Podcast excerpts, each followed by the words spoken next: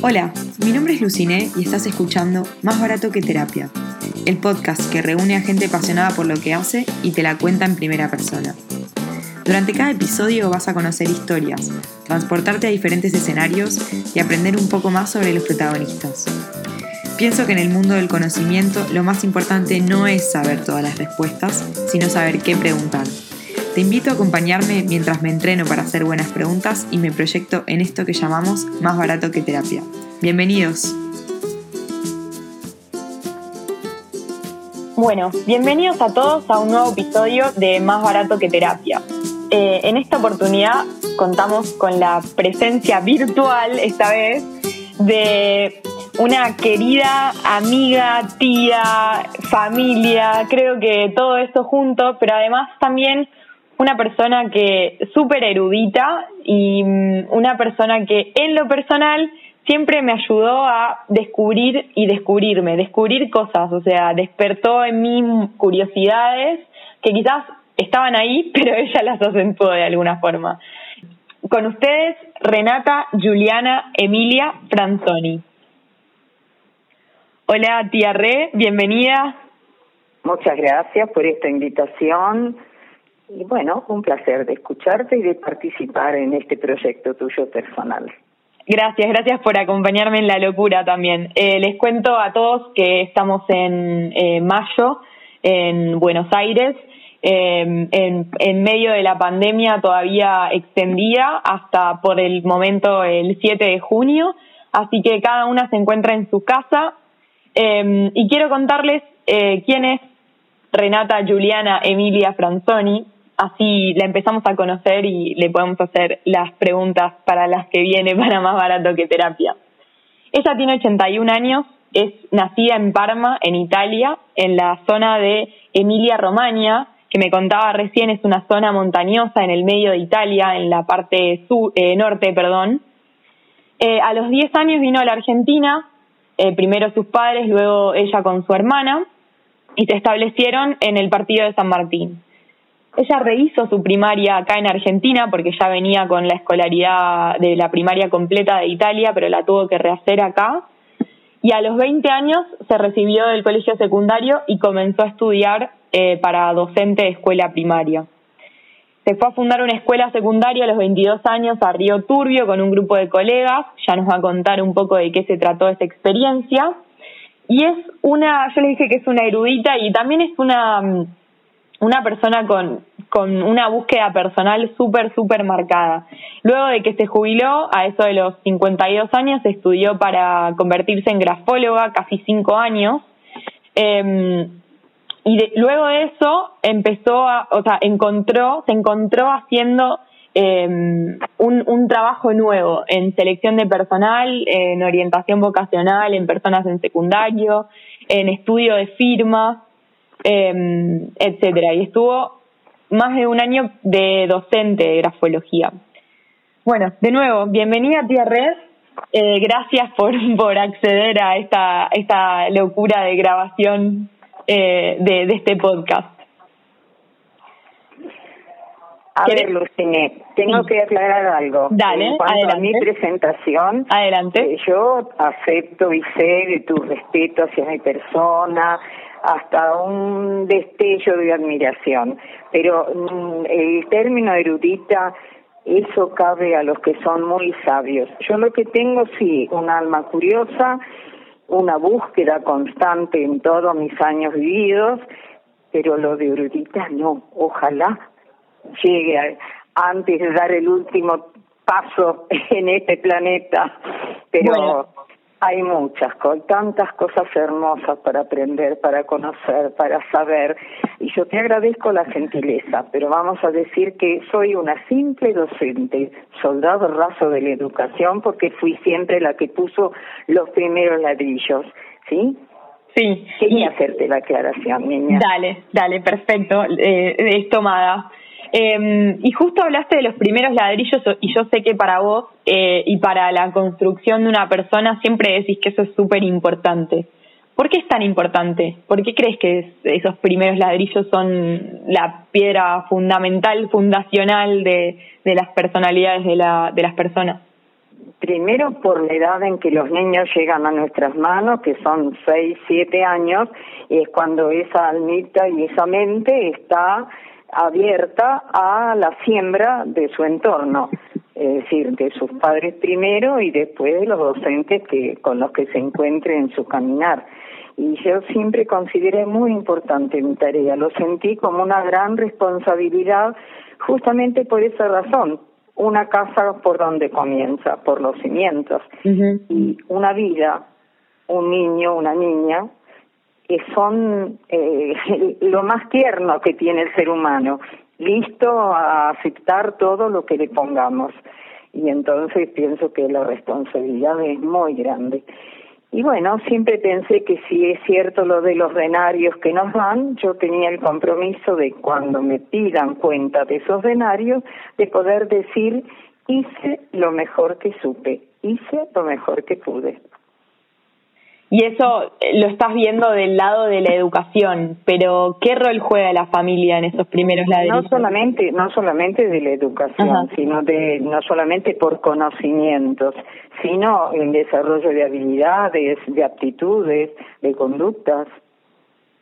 Sí, eso para mí es muy, fue siempre muy importante, sumándose los conocimientos que curricularmente había que dar. Em, Pero siempre estuve abierta a las preguntas de los chicos y abierta al conocer, al conocimiento de sus familias. El docente debe saber de dónde viene ese niño, quién lo entorna, qué necesidades vive, qué necesidades vive la familia y sobre todo ser un puente entre ese niño y su familia para que lo conozcan para, porque muchas veces los padres desconocen aspectos que el maestro llega a conocer y el maestro es el que tiene que informar, comunicar, eh, decir de la forma más simple para que el otro la comprenda, no ponerse en lugar de padre, ayudar a ese, a ese padre, esa madre en su tarea como padre. Pero los niños vienen ya, las generaciones cada vez más nuevas uno nota los mismos padres, los mismos abuelos, nos sorprendemos con lo que vemos que preguntan, que quieren saber, con los intereses. Parecen, para mi abuela, por ejemplo, como abuela, me parece que son como pequeños enanos.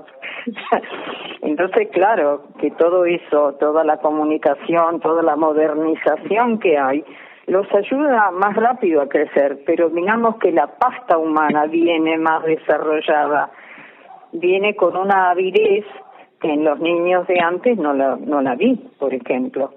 Pero me parece me parece fantástico, es, es una admiración que siento, pero hay que andar con muchos cuidados y controlar todo, todo ese mundo que el niño al que el niño tiene acceso.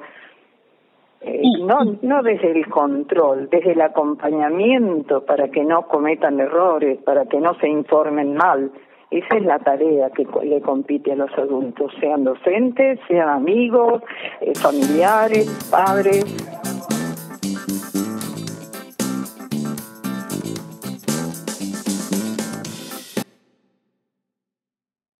Mm, creo que si yo tuviese que elegir alguna, o sea, así de lo que te conozco, digo, si tuviese que elegir alguna frase o alguna habilidad para, para describirte, para mí sería que sos una, una gran comunicadora. Así como estás hablando en este momento, es como, como me hablarías cualquier día que te veo. Em, y no sé si, si nuestros oyentes lo notan, pero tenés mucha paz cuando hablas. Es una forma, o sea, comunicás realmente desde el corazón y eso creo que se, tra que se, se traduce o se traspasa en, en, no solo en tus palabras, sino también en, en el tono en el que lo decís. Eh, te, te, pregunto, en realidad no, no, te pregunte nada, pero lo que te iba a preguntar es justamente esto. Si tuvieses que descubrirte, que describirte como en una habilidad, ¿cuál es la que vos crees que tenés? Mi gran función de que sale del corazón y de la voluntad es ayudar a otro ser humano a que encuentre su propio potencial, a que encuentre y que sepa todo lo que tiene, todo lo que puede hacer. ese fue un poco mi objetivo primero como docente, aún de los más pequeñitos, darle confianza, que tengan confianza en sí mismos y que sepan que lo que hagan lo tienen que hacer con toda su fuerza, con toda su claridad, con toda su pasión. Y desde muy pequeñito, eh, yo recuerdo que había estuve primero inferior, que después de ahí me fletaron a un sexto séptimo porque decían que era más adecuada la enseñanza para los grandes, pero les enseñé lo que era la pasión, a reconocer ese sentimiento del hacer con, la, compasión. Y sabes que los niños muy pequeños lo entienden. Y sí, si lo experimentan, lo, entienden. Lo internalizaban como una verdad, pero una verdad de Renata, pero que después la hacían su propia verdad. Y esto me pasó, me pasó en muchos primeros inferiores. No tuve tanto, toda mi vida generalmente se desarrolló con chicos grandes, desde la enseñanza. Pero si el ser humano aprende a amar algo y a hacer algo que lo haga con pasión, que lo haga con amor, que lo haga con toda la intencionalidad, pero siempre tiene que ser lo mejor. Y Nunca hay tirarse en la mitad, sino hacer con el esfuerzo máximo, pero no un esfuerzo que te cueste el alma, el esfuerzo que te dé la satisfacción del deber cumplido por el deber mismo. A ver, claro, a mí me resulta fácil porque lo vivo, lo siento, y además con mucha comunicación con la familia para que supieran lo que sus chicos iban conociendo. Nada de aislarme en la enseñanza con ese niño. porque También es parte de potenciarla, me imagino. Tener a la familia de, de tu lado, de, jugando en tu equipo de alguna forma. Sí, sí, sí, sí, sí. Eh, ¿Y siempre supiste que ese era tu rol, tu habilidad, tu, tu forma de, de vivir? Y eso viene, viene de acuerdo a las grandes dificultades que yo tuve como persona para poder estudiar. Eh, a mí me costó mucho el aprendizaje, me costó porque no fui de una inteligencia rápida. Eh, Viste que hay niños que te sorprenden por cómo reflexionan, cómo retienen, cómo aprenden.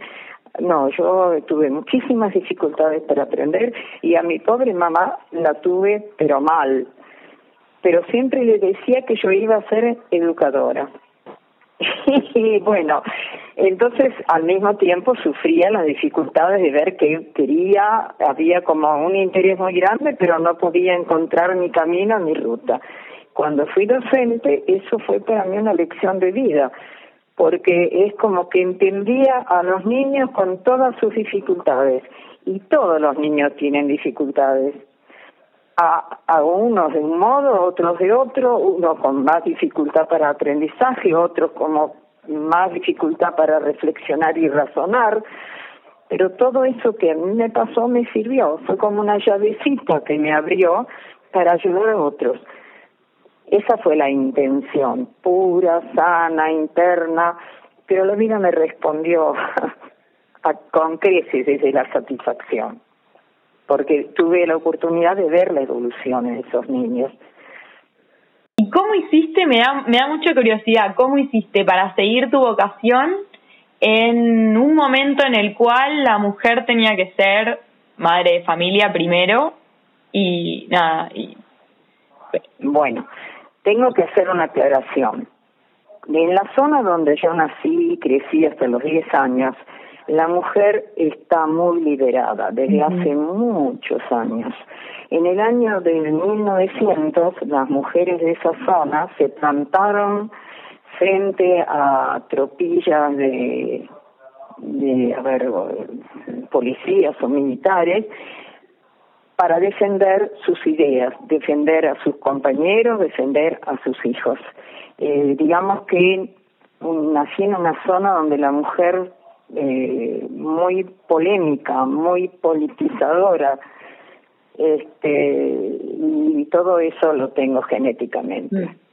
Sí, sí, yo eso lo reconozco porque incluso eh, de norte a sur, que ya no es así, ¿no? Por supuesto, eh, había una gran eh, una diferencia de educación con respecto a la mujer, del trato. En la zona norte la mujer muy liberal. Eh, para las personas de la zona sur de Italia era como una cosa que desentonaba. Pero a mí me favoreció porque yo ya vine con un bagaje de conocimientos y de fuerza interior, digamos, para defender mis ideales mi forma de ser. Y no tuve oposición en, en mis padres, porque a su vez, siendo de la misma zona, ellos me ayudaron a crecer de esa manera. Claro. Volvemos a esos primeros ladrillos importantes también, estos en, en, el, en tu caso particular. Y bueno, yo tuve muy buenas, eh, fueron educadoras eh, monjas, fui a un colegio eh, católico este, y las, las maestras en ese momento eran, eh, las docentes, digamos, eran las monjas del, del instituto al cual acudía. Lo único que eran muy cerradas en determinados temas y yo siempre fui rebelde a la aceptación del no, a la aceptación de conductas muy cerradas, muy dentro de lo que es el catolicismo muy antiguo, y bueno, entonces no tenía problemas, pero no era tampoco la niña mejor, eh, no digo conceptuada, pero mejor vista o mejor tratada. Qué buen pie me das para preguntarte cómo fue eh, que a los 19 años me contaste que un sacerdote te excomulgó. Ah, bueno esas cosas publicitarlas son bastante. Bueno bueno vemos no de todas maneras bueno lo conté porque se puede contar lo que sucede. A los 19 años bueno yo como de hogar eh, católico iba a las misas domingueras etcétera bueno había cerca de casa un sacerdote que es muy trabajador con respecto a levantar una escuela a levantar un instituto a levantar una iglesia desde los cimientos. Bueno eh, llegó un momento que a esa iglesia hubo que vestirla con, con los bancos, con, todo lo que la iglesia lleva, y entonces no tenía mejor forma que decirle a sus eh, feligreses que eh, por favor se preocuparan, etcétera, para que él era un motor. Este hombre yo le reconozco su quehacer y su capacidad. Pero un buen día se descolgó en el sermón que eh, le faltaba todo un sector de bancos y que sabía que había familias que los podían cubrir y que entonces seguramente se iba a poder aplicar lo de las, uh, ¿cómo se dice?, no, indulgencias de la época medieval, ¿sí? Y que entonces, bueno, todo su quehacer en la vida iba a estar resuelto así como mágicamente. A mí me entró una indignación tan grande y dije, no, estamos volviendo al medioevo, acá cómo en un país que todo está resurgiendo, que había libertad, que había trabajo, etcétera, un sacerdote que venga a hablar así. Bueno, terminó la misa, me quedé un rato, cuando estuvo vacía, me acerqué al sacerdote, hablé con él y le dije que no estaba nada de acuerdo con lo que le había dicho, que dijera de otra manera, pero no que trajera al medioevo en, en estos tiempos. De esto ya hace 70 años. y bueno, y este, y entonces me dijo, que no que no tenía derecho de hablar así. Bueno, fue peor para mí porque dije, no, discúlpeme, pero encima no debe venir a prohibir hablar y a razonar y a reflexionar. ¿Para qué Dios me dio el raciocinio si usted no me lo deja usar? Y bueno, entonces me dijo, bueno, hasta acá ha llegado, se termina esta historia, tú no perteneces a esta iglesia, yo te excomunico. Y bueno, entonces le dije gracias porque así me deja libre totalmente. Yo voy a ser una persona de bien igual, con su bendición o sin su bendición.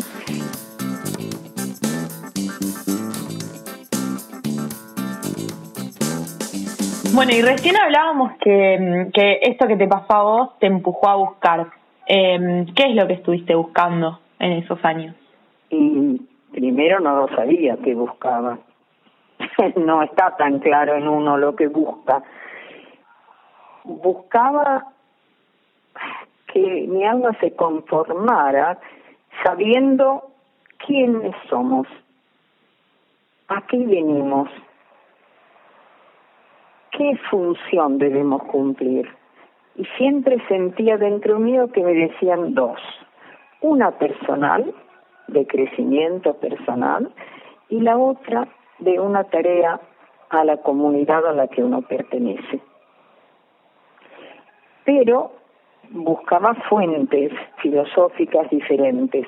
Entonces, bueno, me metí en hinduismo, con el Bhagavad Gita, leyendo, eh, budismo. tratando de sentirme, bueno, después, eh, bueno, me quedé con toda la información, con, con la satisfacción de saber que hay otro camino para llegar de conjunción con un cosmos, con un Dios, llamémosle como se quiera.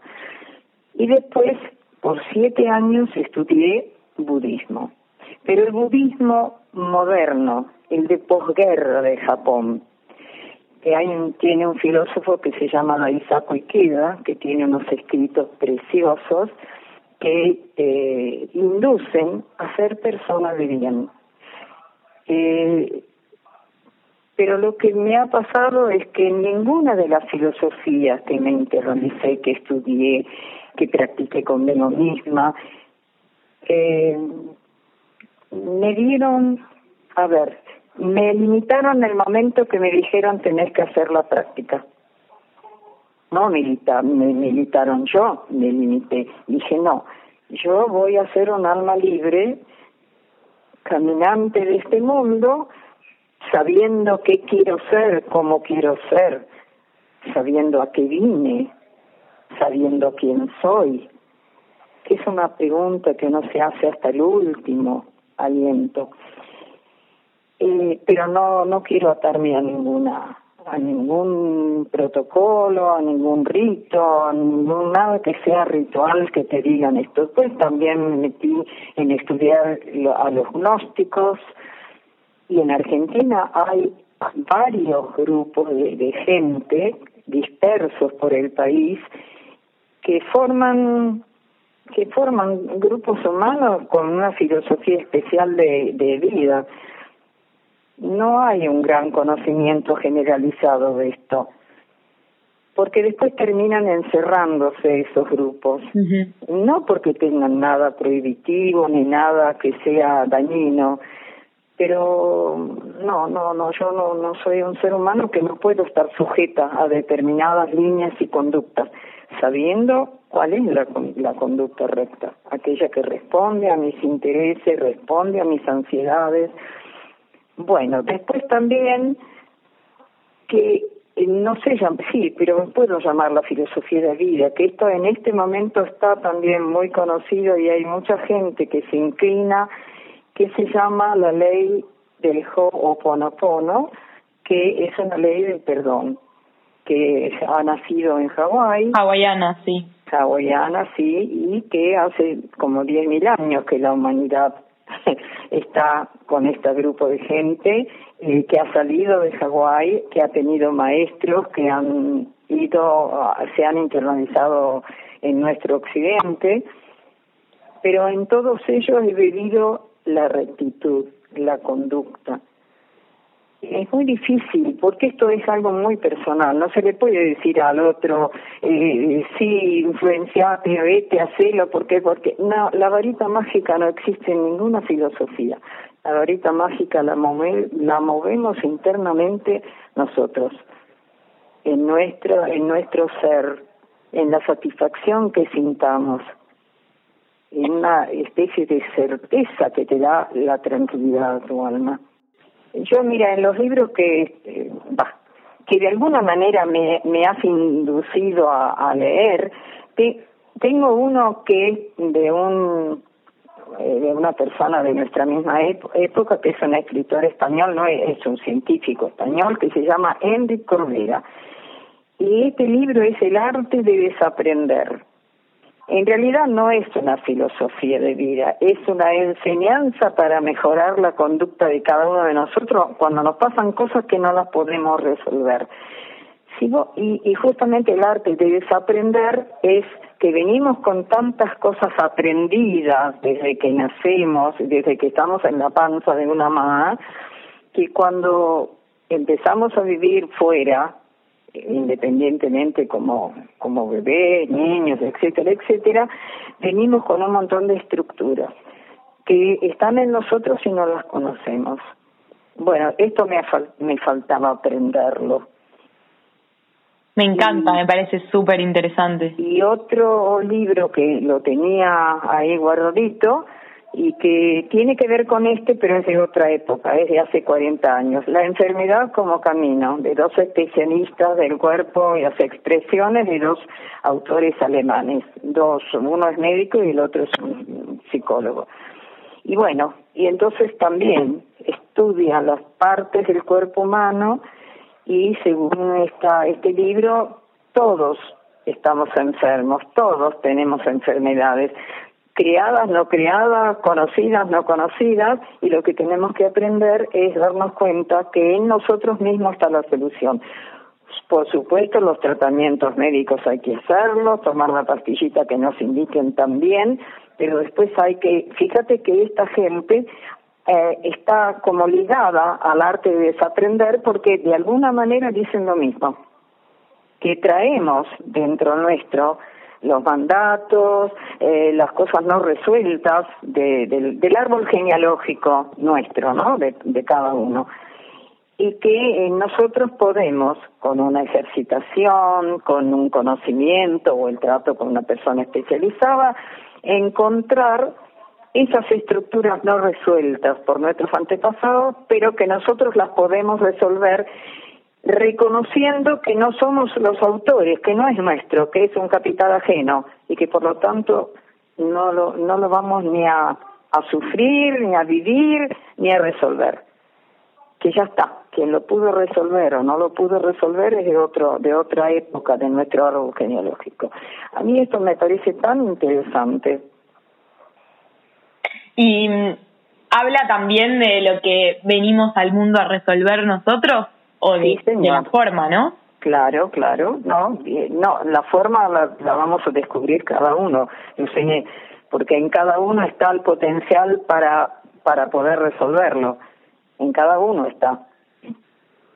Y pero pero pero como a ver, eh, no hay que vivirlo como una culpa propia, hay que tratar de, claro, que uno es bueno conocer el árbol genealógico. El problema es que con este asunto de las inmigraciones, mi generación le quedó mucho en el, por el camino. Sí, sin duda. Sí, desde, desde, fechas de, nacimiento. Y de la etnia que sea, ¿eh?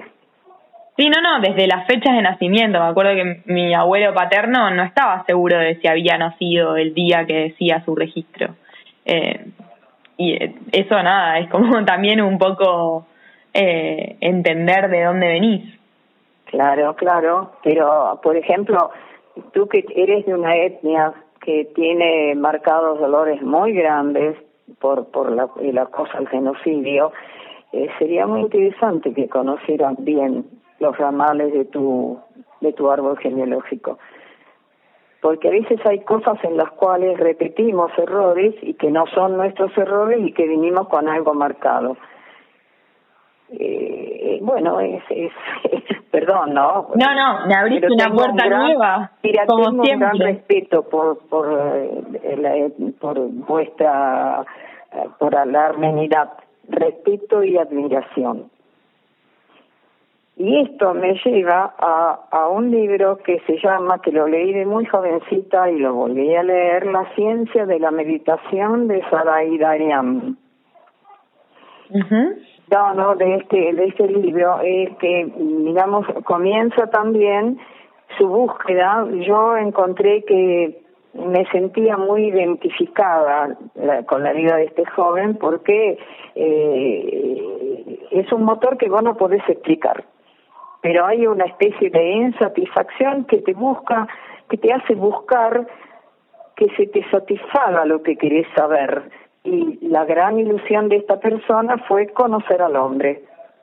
Y yo creo que es que en mí también ha sido eso, el conocer, pero no no conocerme a mí mismo como individuo, sino al hombre en general, al al porque es tan importante el hecho de saber que sos un ser humano y que tenés el don de la reflexión, del razonamiento, el lenguaje que te permite expresarte y comunicarte.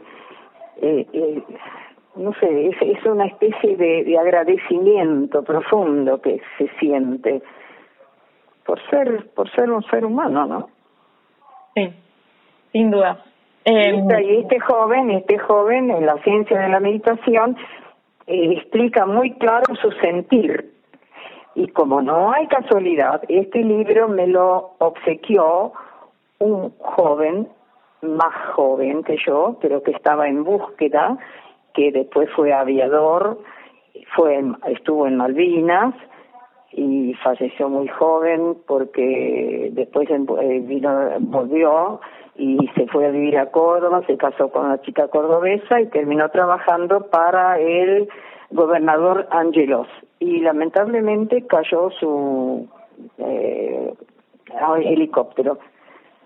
Y este libro me quedó de él, pero era muy joven y me decía, no era que conversábamos mucho con este chico, hijo de un matrimonio amigo, pero lo que sí él enseguida se dio cuenta de mi búsqueda. Tengo un libro que va a contestar parte de tu curiosidad, que no es, mucho más allá de una curiosidad.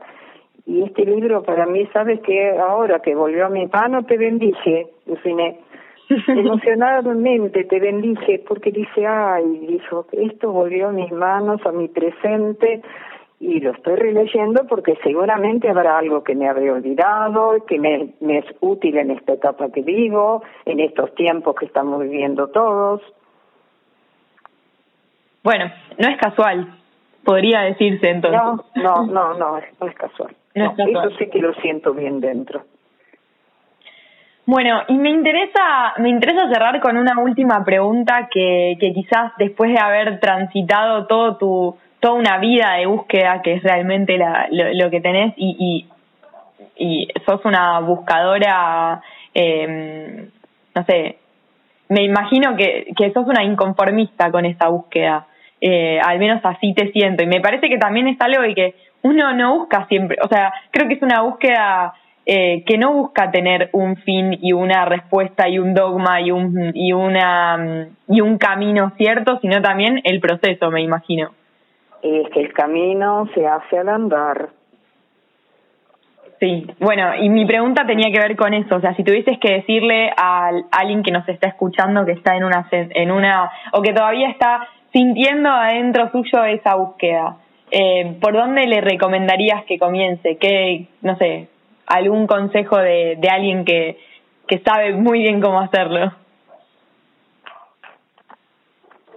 Mira, más que consejo, es una, a ver, un empujoncito, porque no hay un sistema, un, un, algo propio y personal de cada uno que se pueda pasar al otro y decirle, mira, yo hice esto y me fue bien, hace eso. No, se tiene que escuchar a sí mismo, dejarlo en manos del cosmos, dejarlo fluir, lo importante es que sienta dentro de sí la necesidad de saber, de querer saber quién es, a qué vino, eh, cómo se quiere ir. Yo, por ejemplo, el concepto que siempre tuve es me tengo que ir mejor de lo que vine, ¿sí? Pero no en la suma de números y conocimientos y datos y geografía, historia. No, no, todo eso es un complemento que queda en el territorio Tierra, en el planeta Tierra. Yo me tengo que ir con un bagaje de riqueza interior. ¿En qué sentido? Saber que he cumplido con las expectativas como persona. A veces eh, medio me retomo con el cosmos y digo, ¿por qué me hiciste llegar? Grafología ahora que estoy fuera de la educación. Cuando descubro que es un, un sistema de poder ayudar a esos niños y a esa familia. Pero bueno, no puedo ponerme a cuestionarle el cosmos. ¿Será a lo mejor que me servirá en otra vida, no sé, queda como expectativa. Eh, acá en mi mano tengo, que quiero nombrar esto, tengo un, una serie de libros que se llama Caballo de, Tron, de Troya, que es de JJ Benítez, un navarro, periodista, investigador de secretos militares, etcétera, que ha hecho una descripción hermosa de la vida de Jesucristo y eso, ese, eso va del primero al noveno. Son nueve libros grandotes para el que le gusta leer preciosos y de todos ellos te queda algo, riquezas, ¿sí? Ahora está el poder de la hora de Chartol. Sí, ese, es, ese es bastante mm, conocido. Sí, es bien, bien de la hora. Sí. Los valores y las virtudes de Jaime Barilco, eh, argentino. El grano de mostaza de Hoyo, las leyes espirituales de Chopra. Hay tanto para para cubrir la cuarentena. Vamos a vamos a dejar eh, el link o el detalle con todo el, el listado de libros tengo como un listado de 15 que eran como, le dije a la, a la, a la tía Renata, más o menos busquemos un top 5. No, ella no tiene un top 5, no puede elegir 5, es muy poco 5 para toda, para toda una vida de lectura sobre eso. Claro, claro. Pero vos sabés que la sugerencia que puedo dar, y la doy como una técnica eh, aprendida de otros, que deje la persona que siente ese motorcito que la empuja a otros conocimientos, que deje fluir, que se tranquilice y lo deje en manos del cosmos porque le van a aparecer, le van a obsequiar, le van a prestar, le van a sugerir. Todo lo que uno necesita llega. Parece ser desde la física cuántica de nuestro cerebro. Está todo dentro de nosotros, que empujamos las circunstancias. A ver, nadie nos enseñó, ni en la casa ni en la escuela, a que esto puede suceder. ¿Lo puedo creer o no lo puedo creer? Yo siempre digo, tú da de lo que te diga, pero por favor, prueba. Sin duda. qué, qué hermosos mensajes durante esta hora de charla. Eh, me gustaría cerrar con, con un libro que la verdad es que no me acuerdo si yo te lo regalé a vos, si vos me lo regalaste a mí, ah. no me acuerdo sí sé que a mí me llegó en, en un momento en donde, donde me, no sé, como me voló un poco el cerebro. que se llama, Los Cuatro Acuerdos. Exactamente. Del doctor Miguel Ruiz, que es un nahual del linaje de los guerreros del águila que enseña la cultura tolteca. América está llena de filosofías de vida, de pueblos que han transitado por ella y que han enseñado que se vive en el cosmos y que se puede mejorar la vida humana en el cosmos. Yo creo que estamos con el armario tan desordenado que tenemos que tirar todo y empezar de nuevo en cada uno. Acá no tenemos que pedirle ni al gobierno, ni al sacerdote, ni al médico le tenemos que pedir a cada una de las personas que busque ser mejor persona. Es una parte de desaprender también. Y hay un librito muy gracioso que se llama La mística del dinero. Ajá. Es un autor americano que cuenta que eh, se equivocó mucho en su vida, este, pero que no era honesto con lo que hacía, no porque robara a nadie, sino simplemente porque no estaba satisfecho y le iba todo, todo mal. Hasta que era editor de libros, hasta que en vez de editar se puso a escribir. Y es un libro pequeñito que se llama Mística del, La mística del dinero. Y ahí te explica que el dinero no tiene que ser uh, el fin de la vida de uno, sino un medio y que todos somos administradores y que si queremos estar mejor tenemos que trabajar nuestro interior con respecto al dinero.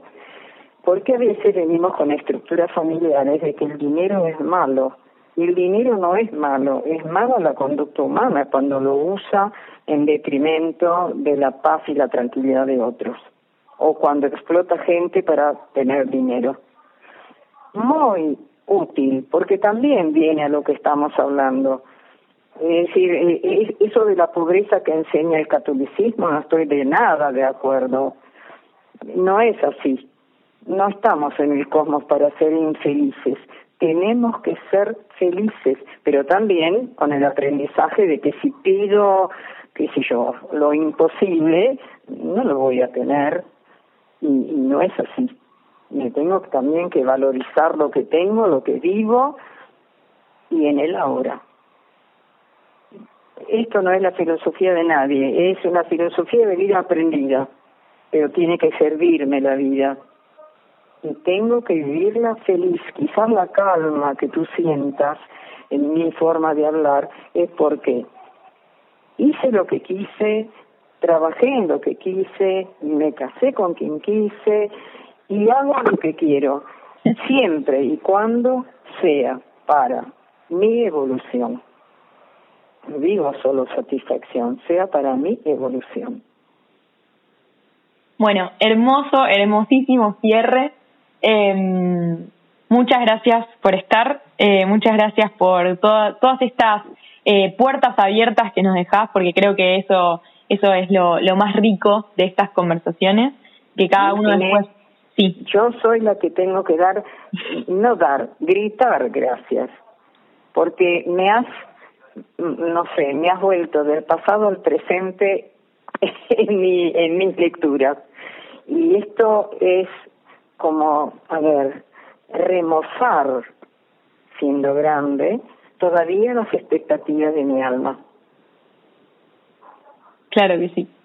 Eh, bueno, creo que no nos queda nada más por decir, eh, más que de nuevo, decirte gracias, gracias a los que nos están escuchando, que sigan quedándose en sus casas. Y bueno, esto fue eh, una conversación con Renata Juliana Emilia Franzoni. Hasta la próxima. Chau, chau. Gracias, chao.